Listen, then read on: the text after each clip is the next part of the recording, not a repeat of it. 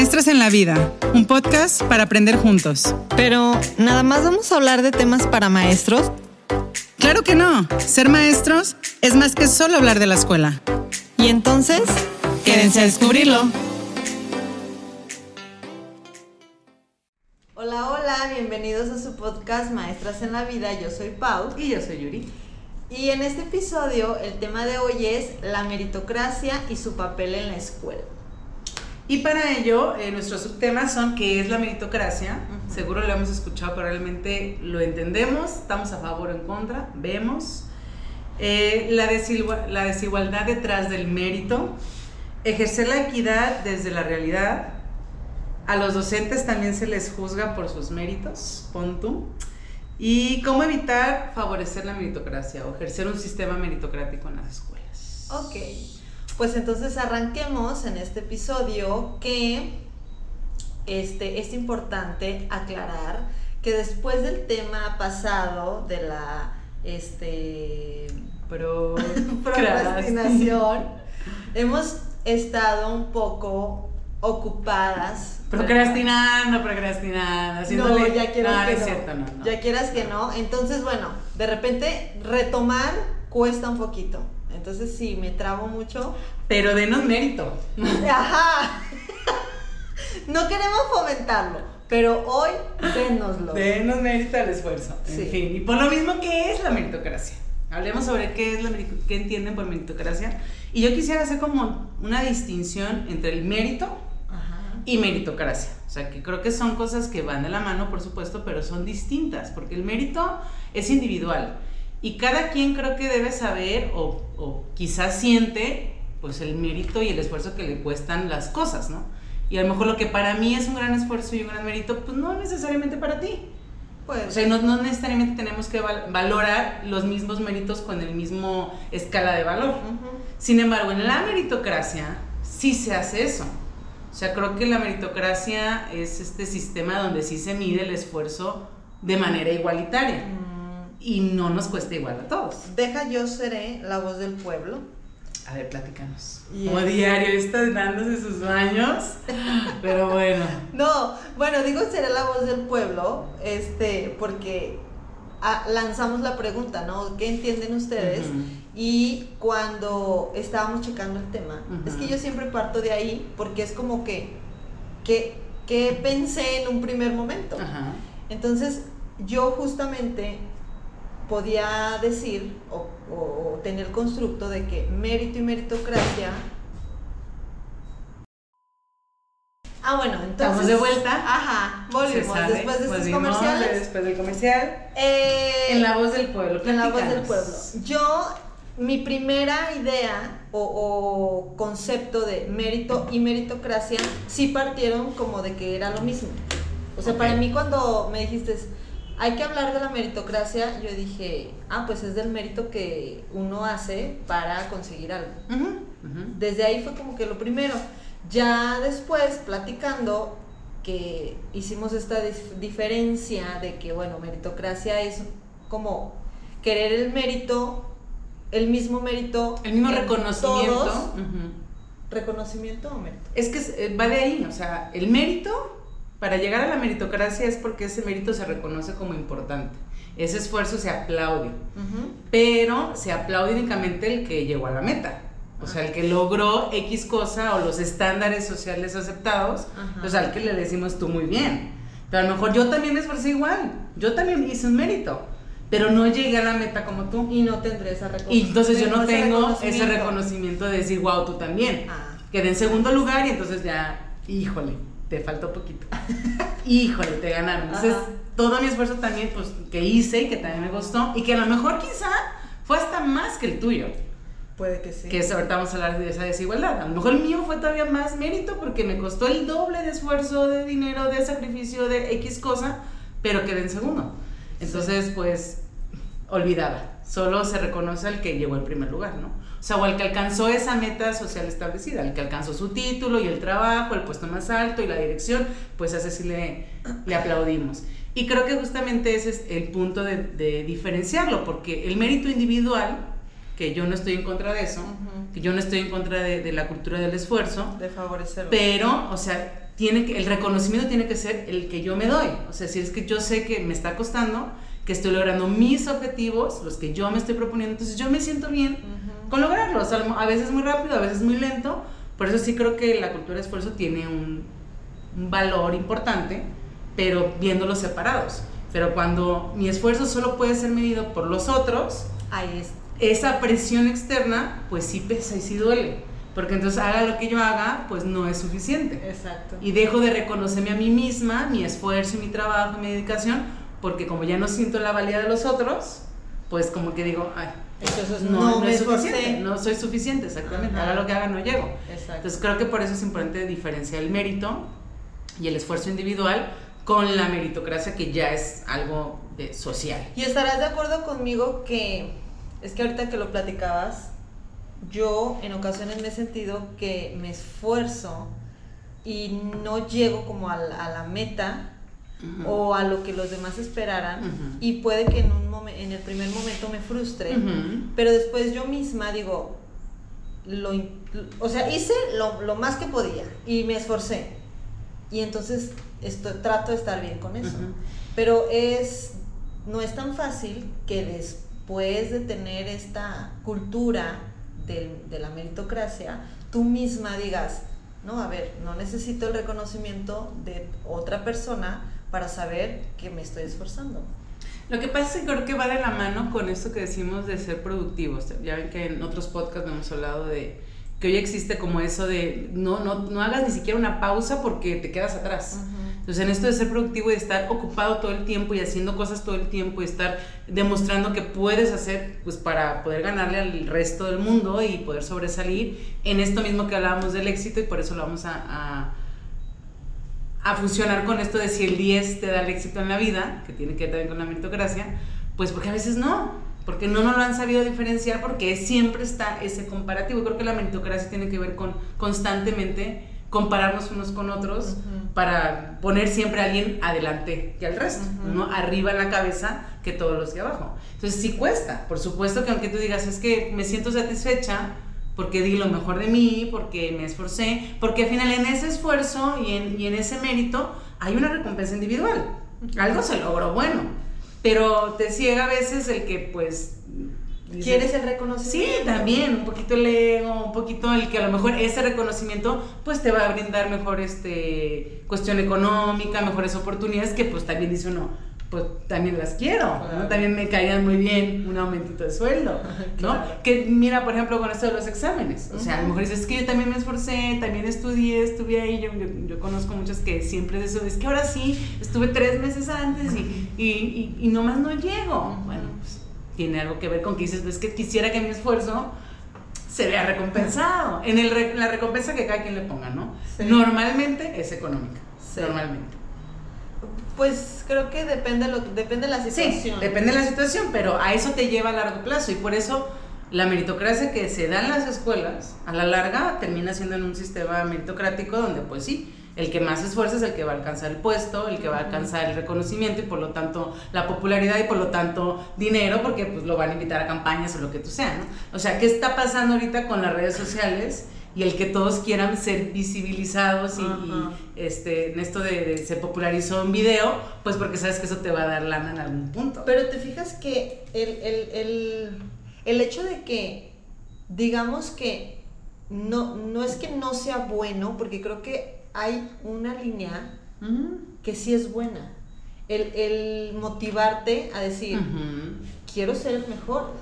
Yo creo que no está mal decir que... No, no, y es que, bueno, habría, habría que entender de dónde viene la meritocracia hasta mi corto conocimiento, pues es este parteaguas de que antes pues pudiéramos tener mm, pues la aristocracia, ¿no? O sea, que nada más por tu sistema social tenías la oportunidad de tener los privilegios. Y el de más arriba siempre iba a estar más arriba y el de más abajo siempre iba a estar más abajo, por lo tanto, ¿para qué me esfuerzo? Si siempre voy a estar aquí abajo, si siempre voy a ser obrero y nunca voy a tener la oportunidad de hacer algo más. Y entonces la meritocracia viene a, quitar eso, decir, no, si te esfuerzas, puede que sí lo logres. Y sí lo han logrado. Y entonces como empezó a validarse el que, mira, si te esfuerzas y lo logras, pues se popularizó, pero creo que ahora hace daño porque viene esta cultura de es por el que quiere. Porque no te esfuerzas, porque si quisieras, podría salir de ahí bien fácil. Pero no es tan fácil, no, es igual para todos a final de cuentas. Y viene el segundo tema en la desigualdad detrás del mérito. O sea, sí entiendo esto de sí esfuérzate, por eso digo, yo no estoy en contra de la cultura del esfuerzo, creo que y que debe de valorarse en las escuelas. Pero cuando solo le aplaudes a aquel que pareciera que se esforzó más mm. porque logró ser el primero. O sea, es que al que llega a la meta que tú esperas, es al único que le, reconoces, ahí creo que es donde Ahí es donde está, mal. Porque habrá otros que también se esforzaron y que no lograron llegar a esa meta. Pero también reconoce el esfuerzo que, hicieron para tratar de llegar. Y a lo mejor en un primer momento dices, ay, sí es cierto, también pero te digo, se olvida fácil y vuelve a empezar desde cero otra vez tu carrera. ¿no? Entonces, es este ejemplo que te daba en el podcast que, que veía, que no lo, vi no lo vi completo, pero que se llama eh, Más allá del rosa, donde invitaban a esta feminista que hacía esta, esta analogía muy buena, que dije, pues sí, claro, o sea, en esta carrera de la vida vamos a ponerle 40 kilómetros, pues hay quien inicia en la, en la salida de cero, pero hay quien inició en el 20, en el kilómetro 20 y hay quien inició en el kilómetro 30. Y no decimos que esos no se están esforzando, le están echando todos los kilos, pero claramente estás corriendo menos que el que está corriendo los 40 kilómetros. O peor aún, ella decía que también me dio mucha risa, pero sí es cierto, hay quien ni sabe que hay una carrera. Y tiene toda la capacidad para ganarla, pero ni se ha enterado porque nadie le abre esas puertas para que corra la carrera. Entonces, eso es la cuestión de la desigualdad detrás del mérito. Pues todos podemos esforzarnos y todos podemos echarle ganas, pero esta cultura de, pues échale ganas, seguro lo logras.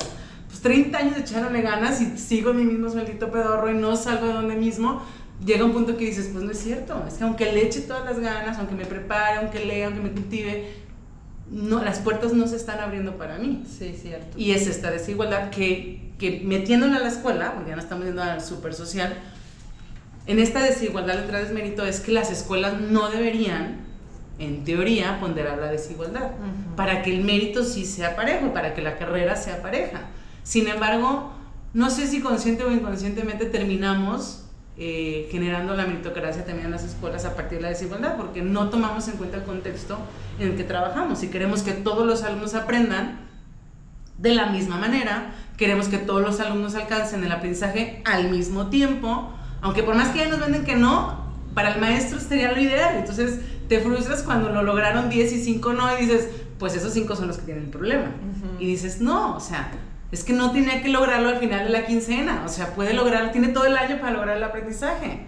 Pero como en esos 15 días lo trabajaste, quieres que al final, cuando es tu evaluación y tu rúbrica, todos, estén en el verde, ¿verdad? Pues, pues sí, pero para ti. Porque también el maestro se siente presionado porque es un mérito que tu grupo sea el más alto, el, más alto, el más, el más alto en cuanto a este pues lo que Porque al final existe un estándar en, en, la evaluación, por más que hoy nos vendan, y que sí estoy de acuerdo, en la evaluación formativa no se ha entendido que ahí tiene que ver con el esfuerzo y los procesos. O sea, no voy a evaluar el resultado final del año o del trimestre o del examen, o sino voy a evaluar todo el proceso que el alumno lleva durante el año que está conmigo. Exacto. Y entonces a lo mejor alguien va a lograr ciertos aprendizajes en el primer mes, pero alguien va a durar todo el año. Y pues se supondría que tiene todo el año para lograr ese aprendizaje. Y bueno, creo que en preescolar respetamos todavía esos procesos Pon tú que debería de ser. En teoría, porque no existe el 10 y el 8 y el 7. En teoría. Pero sí existe el logrado y el desarrollo y requiere apoyo. Ajá. Y al final muchas veces el que requiere apoyo termina quedándose en requiere apoyo todo el año. ¿Por qué? Porque va subiendo tu nivel de logro conforme el de arriba va ah, logrando ese nivel de logro. Entonces no te quedaste en el mismo nivel de logro. Le vas aumentando porque la mayoría lo va logrando, pues ya puedo aumentar mi nivel de logro. Y el que se quedó en rezago, pues seguirá en rezago entonces. Sí. Porque no te estás quedando en, en, la manera en que ese niño está aprendiendo. y creo que ahí está la desigualdad. Ajá. Y, y, bueno, aquí vienen los ejemplos de los cuadros de honor, del el, el, diploma al final del año, pero que no es un diploma de desempeño general, sino que a veces se le da el reconocimiento a los destacados de la escuela, ¿no? Eso fíjate que yo, yo tengo ahí una este, cuestión porque creo que a final de cuenta, y, volvemos a lo mismo, más en preescolar, La maestra es la que, según lo que ella esperaba del grupo o lo que ella esperaba lograr en ese mes que va a dar el diploma, este, parte de una manera muy, subjetiva la evaluación de a quién le va a dar este diploma o de quién, a quién va a poner en el cuadro de honor. Muchas veces parte simplemente de conducta. Sí, claro, el que, no me, el que no me dio lata, el, que no me dio lata, el que yo le dije, haz esto y esto, y él sin decir pío lo hizo. Eh, o, o, están los otros que, la otra maestra que dice, bueno, es que este es el más listo, porque se sabe la serie numérica de aquí al no sé cuál y este las vocales. Y entonces este pues es el más listo se lo doy a él no hablando de preescolar en otros niveles pues también pues es lo mismo o sea entonces el que, saca 10 siempre va a estar en ese cuadro de honor de reconocimiento por su mérito y su esfuerzo que sí dio frutos y el que nunca saca 10, pues está condenado a jamás tener ese reconocimiento. O, también, por ejemplo, algo que también me molesta mucho es que la falta la, la valgan como un punto trascendental en, en estos cuadros de honor. Porque, por ejemplo, hoy precisamente me topé a una mamá de una niña que tenía ya varias semanas sin ir. Entonces me la topo cuando venía del, iba saliendo de la escuela y ya en unas cuadras después y le digo, ay, ya las caché, este, ¿cómo están? ¿Cómo han estado? Y ya, ay, maestra, qué pena. Este, tengo una pena de ir a la escuela. Y yo, ¿por qué? Le dije, lo último que supe es que estaba enferma la niña. La veo muy bien, ¿qué pasó? No, pues este, no la he llevado porque no he tenido para el desayuno. Y pues tiene que desayunar allá. ¿Porque es obligatorio? Pues no obligatorio el comprar. Pero ni siquiera tampoco hemos tocado el tema de que es obligatorio que traigas. Se les ha dicho que vengan desayunados. Y aquí, por ejemplo, si no quieren desayunar ya nada, porque hay niños que no comen fruta y no comen verdura. Ok, pues su agua, pero que venga bien desayunado. Entonces sí le volví a decir a la señora, bueno, acuérdese que es una colación, mándemela desayunada. Me imagino que con usted desayuna. Entonces, y, la señora pues no, no me dijo sí o no pero me dijo, o sea, ese fue su, como que con toda su pena eso fue lo que me dijo y entendí que no iba porque no tenía para, para ponerle el desayuno. Entonces, si ella, por ejemplo, tengo niños así que van en la semana tres días, ¿no? O una semana van y de la siguiente semana tres días no. Pero veo que se esfuerza, son niños que cuando los pones a trabajar, trabajan y participan y se interesan y se involucran. Yo a esos niños, claro que los pongo, porque en, mis centros de trabajo que he estado se maneja el cuadro al mérito o cuadro de honor y entonces los pongo. Los pongo y también es que yo siempre me cuestiono eso con los cuadros de honor o, mérito, que es la primera vez que escucho que le llaman literalmente así. Este, porque digo, es que, ¿qué es lo que estamos reconociendo?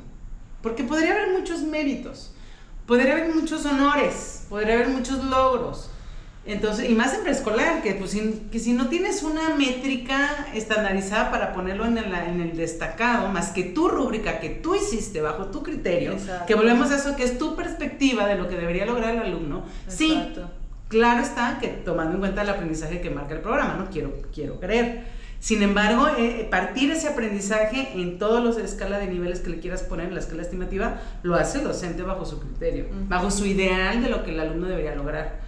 Y lo mismo volvemos con el 10 y con el 8. Saca 10 el alumno, pues según el criterio del maestro, ¿no? Y sí, tiene que haber una métrica, entiendo. No estoy peleada con eso y lo hablamos en aquel podcast en algún momento. Tiene un sentido de ser. A lo que voy es que si solamente el de hasta arriba, el destacado en preescolar y el 10 en primaria y secundaria, preparatoria, licenciatura, maestría, doctorado, este, son los que van a tener ese reconocimiento, pues ahí se rompe eh, la cultura del esfuerzo. Sí. Porque entonces, pues claramente el alumno, y más, por ejemplo, en educación básica, y lo pongo hasta secundaria, la educación básica es hasta secundaria, pero luego a veces nos queremos lavar los papás en secundaria que ya pueden solitos y siguen siendo menores de edad. depende mucho del contexto familiar y de la familia para poder lograr los aprendizajes, para poder llevar el, trabajo a la escuela, para poder asistir, porque pues, si no te lleva tu papá no te vas a caminar solito, especialmente en preescolar, ¿estás de acuerdo? Entonces es decisión de la mamá, por la vergüenza de la mamá, no llevar a la niña a la escuela. Ni siquiera la niña, a lo mejor la niña ni sabe que puede o no puede llevar desayuno o lo que sea, ¿no? Pero se entiende, pues si va a estar ahí mareada o algo así, pues seguramente se le va a notificar y bueno, a lo mejor eso le da pena decir que no tiene para comprar el desayuno. Pero ahí viene la desigualdad detrás del mérito. Entonces le estoy dando el reconocimiento a quienes tienen todas las posibilidades, al quien está cerquita de la meta final, 35 kilómetros cuando la meta es de 40, pues ese claro. Aquí, este está, aquí está tu aplauso. Este llegó a la y el que está hasta atrás, que no tiene, que ni siquiera alcanza a ver la meta, no sabe ni para dónde está corriendo, pues es tu problema. Échale ganas para la próxima. O hay. Échale este ganas. Ah, exacto. O hay la familia. hay los papás de su culpa. Me lavo las manos. Entonces, ahí es cuando yo me peleo con, con este tipo de reconocimiento extra. Porque ya de por sí, pues la evaluación ya, tiene, ya tiene una evidencia de si lo está logrando o no lo está logrando. Pero evidenciarlo públicamente es lo que termina doliendo o lo que termina validando. Porque a lo mejor ese, ese niño o ese adulto después dice, pues con, que, con poquito lo logro. Ajá. Porque yo tengo todas las posibilidades a mi favor. Tengo el dinero, tengo las posibilidades, tengo el tiempo. Pues claramente con poquito lo logro. Pues me están validando eso. Sí. Y el que se queda atrás va, a llegar, eso. va a llegar a un punto que dices que allá haga lo que haga. mejor renuncio o la deserción en las escuelas, ¿no? O sea, pues ya para qué voy si entonces haga lo que haga, no voy a, no voy a llegar al 10. Entonces, híjole, a mí eso, eso, eso, esos me parece que son justamente las estrategias que fomentan la meritocracia. Y que claramente, por lo general, siempre están los mismos en el poder de honor. Por lo general, déjate cuento mi, mi estrategia o mi forma de manejarlo. Porque también hay que reconocer que a veces las instituciones tienen ya un un sistema, pues es un sistema educativo, y entonces hay que también adaptarse a ese sistema. Yo al menos lo que trato es adaptarme tratando de, ser igualitaria con todos mis alumnos. De, a todos eh, darles la misma oportunidad, a pesar de estas situaciones que puedan generar desigualdad. Entonces, en el cuadro del mérito, por ejemplo, por semanas, manejamos como retos o el mérito. Entonces el mérito de esta semana es eh, respetar eh, cuando la maestra habla, escuchar con atención a la maestra. Pues son cosas que pueden alcanzarla todos. pues no sé. Si tienes un niño con ah. atención dispersa, con TDAH, claramente no lo va a alcanzar. Exacto, a lo que voy, tú lo acabas de decir, pero no lo tengo. Ah. No lo tengo. ¿Quién sabe? ya has hecho bien la evaluación. Claro, no lo tengo. Pero si es estandarizado en toda la escuela, a lo mejor puede haber un alumno ah, no, no, que tiene atención dispersa. Los, los méritos los diseña la maestra. Ah, Cada educadora mm. este, decide qué méritos sobre las necesidades y características de tus alumnos los vas a crear. Ok. Y el chiste es que sean alcanzables para todos. Para todos. ¿No? O sea, está por ejemplo, yo pongo méritos de conducta para que estén los que tienen, a lo mejor los que pueden llegar rápido a la conducta y luego pongo méritos de los que les cuesta trabajo la conducta, pues pongo méritos en, este, no sé, en ayudantía. Los que ayudan a la maestra, porque luego los que son más así movidos, pues les encanta estar ayudando. Ah, bueno, pues una semana estarán estos y otra semana estarán estos. El chiste es que todos pasen por ese cuadro al mérito que tengo que poner. Y entonces así todos en algún momento sienten, me esforcé y lo logré. O sea, es que es como mi estrategia para minimizar el, fomentar la meritocracia. Sí, ¿no? Y, ¿no? y no crear pues tú una barrera para el aprendizaje y participación, o sea, realmente. Y vaya, no lo veo mal, de hecho bastante buena porque justo valida lo que dije al principio. Yo no estoy en contra de la cultura del esfuerzo. Creo que sí enseñar desde preescolar que el esfuerzo puede llevarte a obtener ciertos logros, pues claro que es válido, ¿no? O sea, sí claro que implica pues cierta dedicación, disciplina, rutinas claras, que lo hemos hablado en todos los podcasts, Entonces, aquí va qué es lo que estoy reconociendo. Exacto. Entonces, creo que justamente das en el punto. O sea, cuando la, la meritocracia en las escuelas termina siendo solo por este famoso desempeño académico, que yo estoy muy en contra en el término, pero donde al final del día solo se valida, pues, el aprendizaje final, pues creo que ahí es donde, y no digo que no puedan lograrlo los demás, solo que eh, siempre hay como un tiempo de, medir ese aprendizaje, ¿no? Entonces no damos realmente todo el año para medir el aprendizaje. o cuando solo, solo aplaudimos, pues situaciones que sabemos que niños nunca van a llegar ahí. Exactamente. Bien, ok. Bueno, seguimos con ejercer la equidad desde la realidad. Ah, bueno. Que es un poco parecido a lo que dices. Sí. Que sí, hay igualdad de condiciones, sin embargo, creo, porque la igualdad y la equidad no son lo mismo. Equidad es darle a cada quien lo que necesita para poder llegar, pero sí brindarle a todos una igualdad de condiciones. Es decir, todos tienen la posibilidad de lograr un reconocimiento desde mi función, ¿no? Desde la escuela, desde el grupo, nosotros como entre pares pero pues a cada uno le va a costar lo que le tenga que costar. Y sí, a algunos será a veces muy fácil y para otros será un poquito más complicado, pero no imposible. Creo que esa es la cuestión. No, y, y, o sea, este punto también dice desde la realidad, porque hay luego méritos que parecen irreales o que parece que los hicieron para que nunca o esto, o estos o estas situaciones que son como por escuela como por institución o por zona que tienen que hacer ciertos... Eh, o simplemente ganarte el K1, K2, está bien este de las charlas. Pues los exámenes que te decía, o sea, pues sí, justamente, o sea, como que de repente no son medidos y, y ahorita que dices en esos exámenes finales viene desde ejercer la equidad desde la realidad. Hoy por hoy, este tiene que ver con los docentes y lo vamos a fusionar un poquito con el siguiente punto de a los docentes también se les juzga por el mérito. Y entonces estos exámenes que, pues como todos, quieres mejorar tu salario o cambiar de funciones, ¿no? Un examen para promoción vertical, pues cambiar de funciones eh, verticalmente o en la horizontalidad donde me gusta mi puesto, pero pues también quisiera pues un poquito más de lana. De repente, pues esos exámenes que hoy por hoy son virtuales, se entendió cuando empezó por la pandemia y dices, punto, te, te entiendo, pero ya ahora que pudieran ser presenciales, pues no. Siguen siendo. Y entonces hay docentes claramente que pues están en la sierra, que están en los ranchos, que no hay buen internet, que no tienen un sistema de cómputo pues ideal, porque pues no ganan los millones. Porque no todas las computadoras pueden. Ah, aparte, porque hay un estándar de estas son las que sirven para el programa que te voy a dar para que puedas hacer el examen.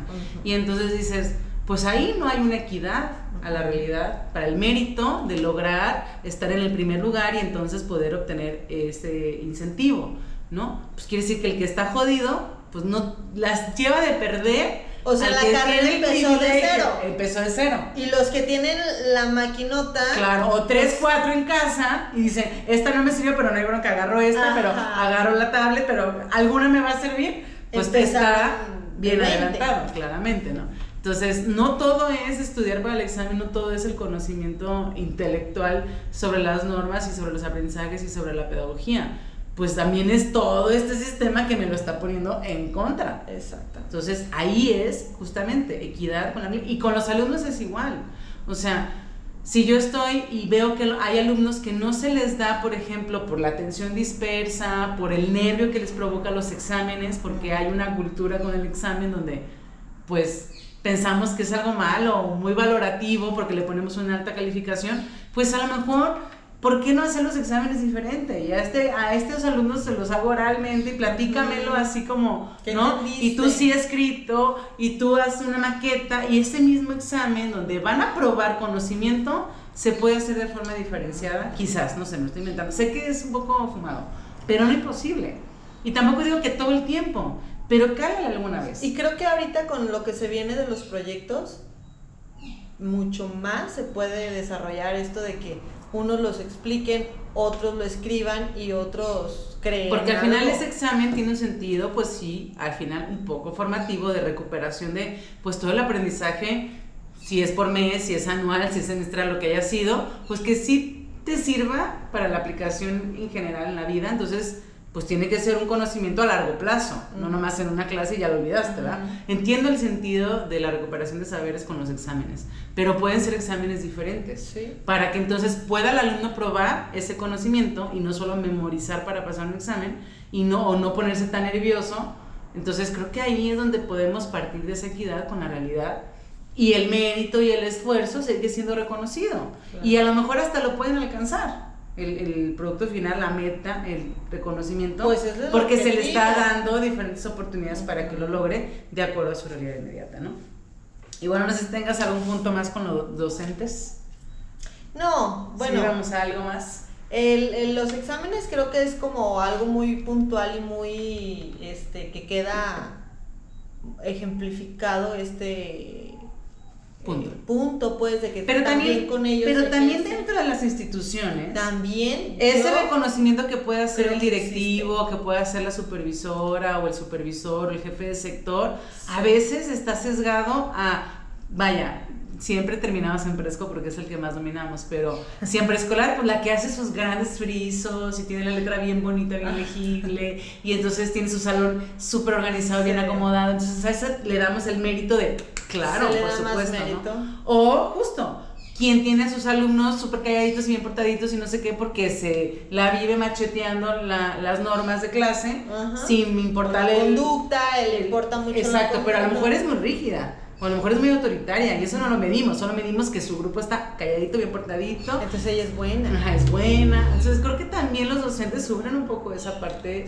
del mérito, eh, de la, bueno, más bien de la meritocracia por un estándar que por el propio sistema educativo, de los que están arriba de, Yo hasta puedo creer o puedo ay, no sé, no, pero puedo, puedo imaginar que en las familias también pasa. Ah, no, pues claro, pues es que la meritocracia, volvemos, es un sistema social.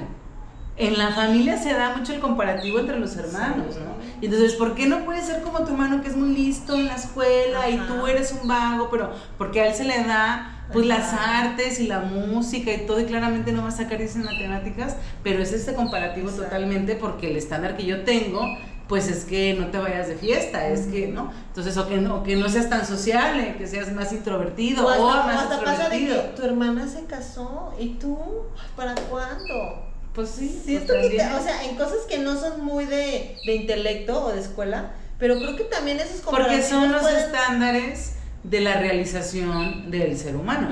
Y entonces tú como hombre o como mujer te, puedes realizar o se valida tu realización pues haciendo lo que deberías de estar haciendo según tu rol. Exacto. Por supuesto, también. Si todo eso tiene que ver con la meritocracia y volvemos a por qué lo mido como un sistema social.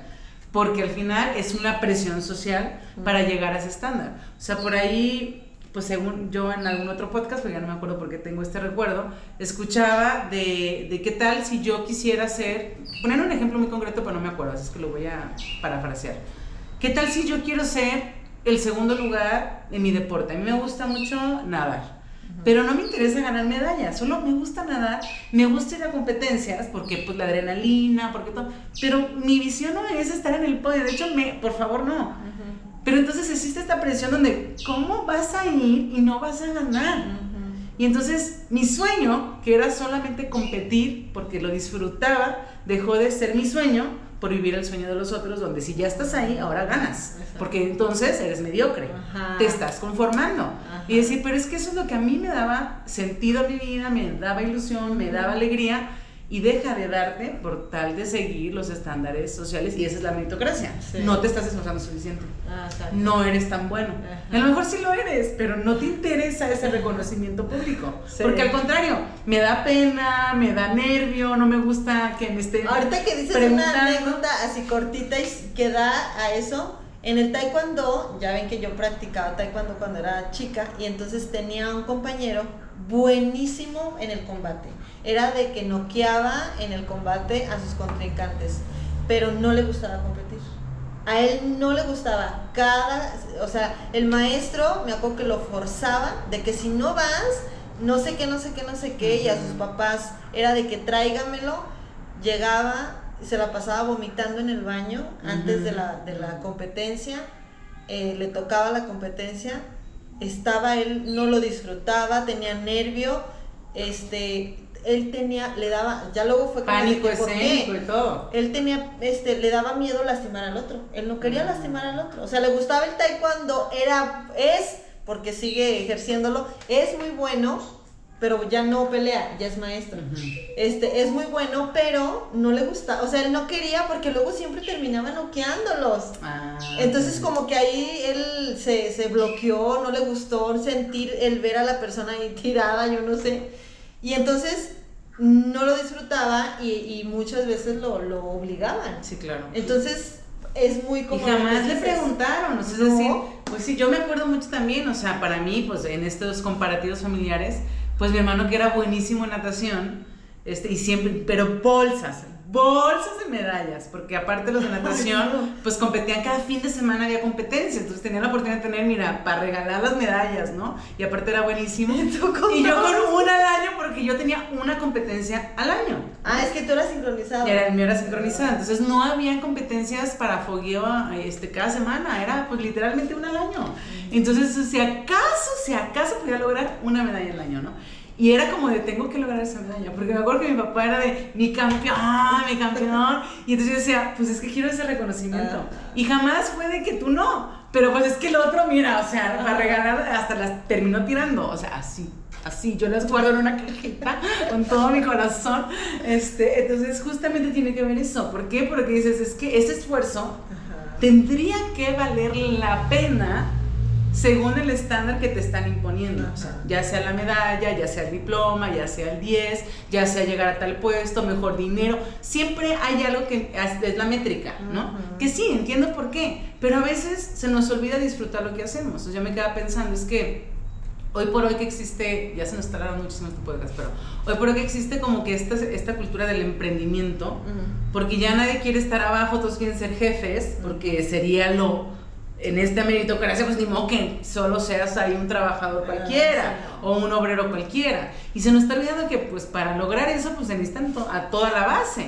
Y de repente ya no gozas, a lo mejor pienso en el barrandero, o sea, de barrer feliz de la vida a las calles, ¿por qué? Porque le dicen que cómo va a terminar solo siendo un barrandero. O sea, y también tiene que ver con la desigualdad. O sea, como el piso no es parejo, y a final de cuentas también necesitas comer, necesitas darle de comer a tus hijos, necesitas lo que sea, pues a lo mejor ya siendo barrandero no alcanza, te alcanzaba para ti solo. Pero ya con familia dices, sí tengo que buscar algo más.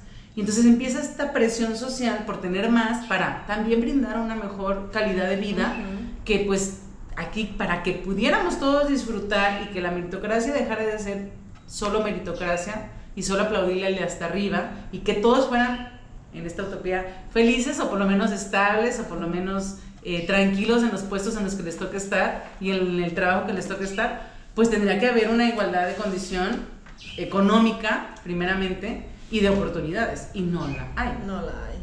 Entonces, pues tendríamos que partir de ahí en las escuelas que se suponen los diagnósticos y tomando en cuenta el contexto, se hace, pero muchas veces queda solo en papel y al final se me olvida, ya lo habíamos hablado alguna vez, que cuando pida yo una tarea, sé que hay niños que no la van a poder llevar. Si yo pido un recurso y pido una plumita de no sé qué para el penacho de bla, bla, pues hay niños que, ¿qué pluma de qué? O sea, no tienen para comer, ¿qué te van a llevar una pluma?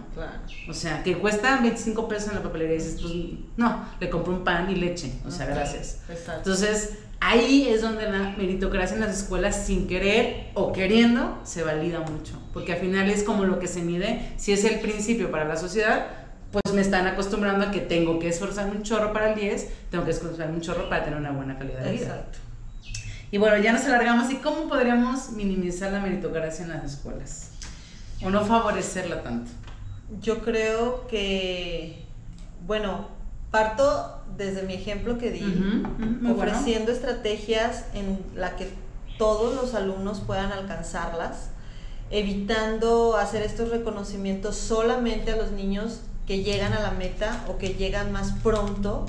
Eh, creo que es importante el reconocimiento o, esta, reforzar eh, eh, estas conductas pues de, del mérito. Se esforzó, lo logró, pero no dándoles el valor mm, que se les da, o sea, no sé, buscando un punto medio en el cual, ok, el que se esforzó sea valorado o sea reconocido en este esfuerzo que hizo y seguir motivando a los otros niños a, a esforzarse, pero en un esfuerzo real, en un esfuerzo que dependa de ellos, no con la plumita de ganso que tienes que traer y como tú casi nunca traes el material, pues entonces te quedas allá. Te quedas sin trabajo. O ay, es que son los mismos. No sé, yo, yo creo que sí, ofreciendo las oportunidades eh, alcanzables. Bueno, no, no oportunidades.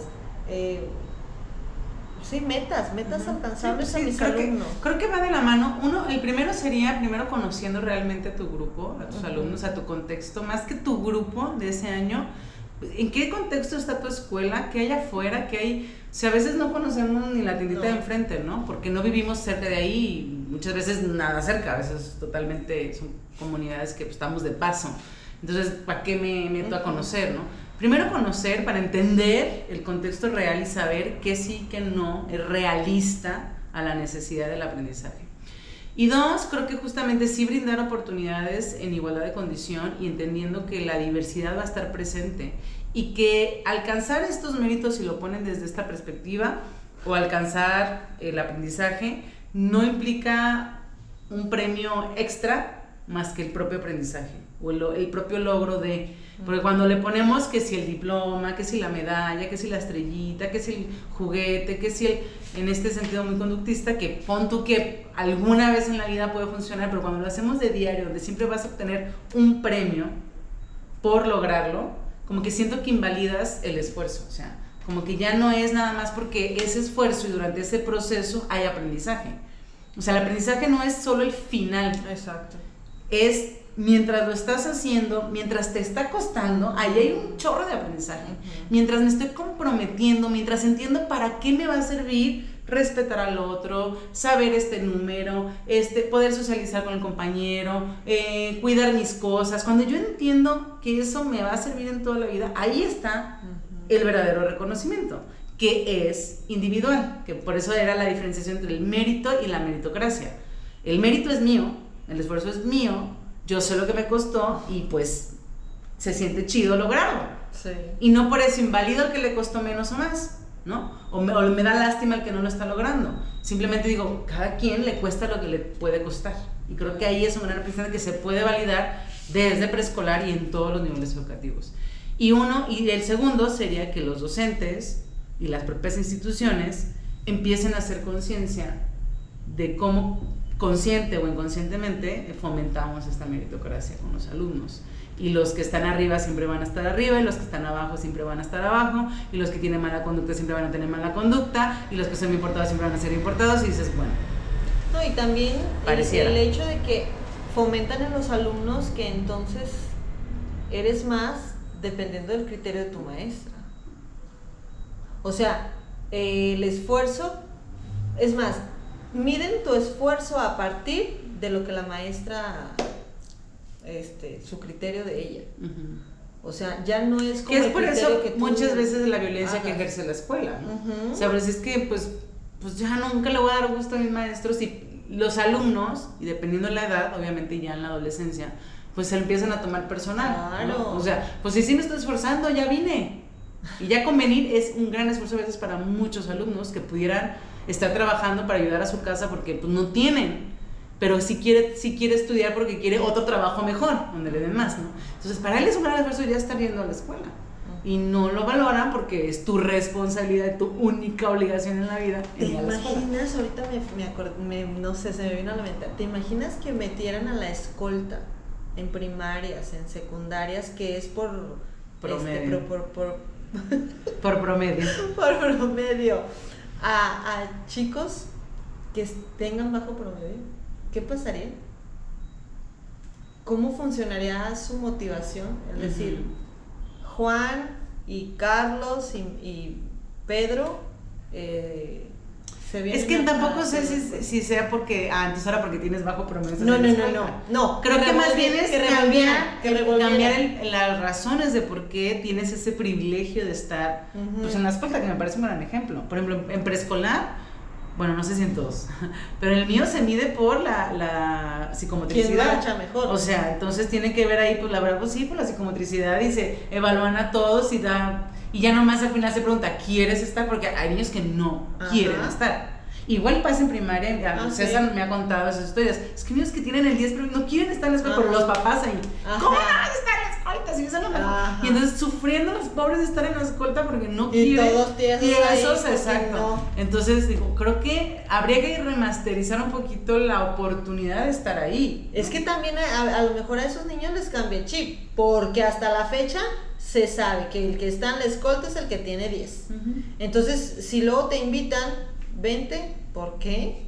Pues porque marchas muy bien. Y a lo mejor te genera un compromiso, Claro, es que puede Piénselo usted de primaria, piénselo. Sí. De secundaria.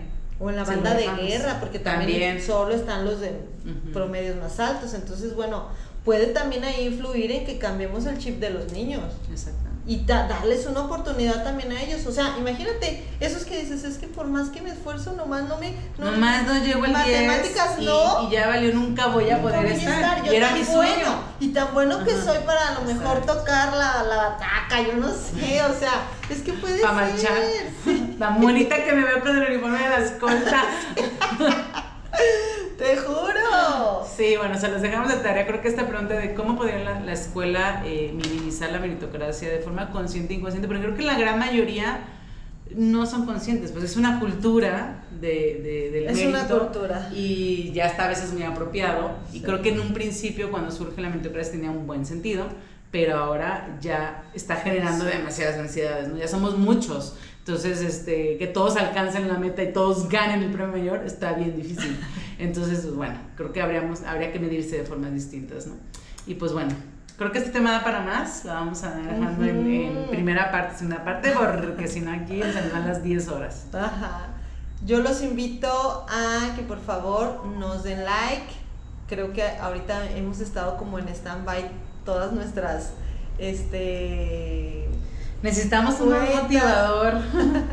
sí, entonces, por favor, ayúdenos a seguir dándole like a los, compartir. a los videos, a compartir con sus este, conocidos, equipos de trabajo, para que tengamos más views.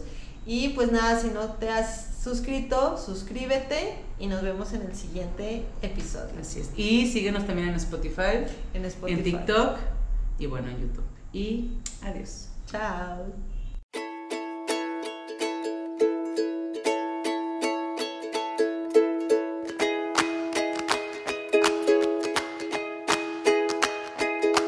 Música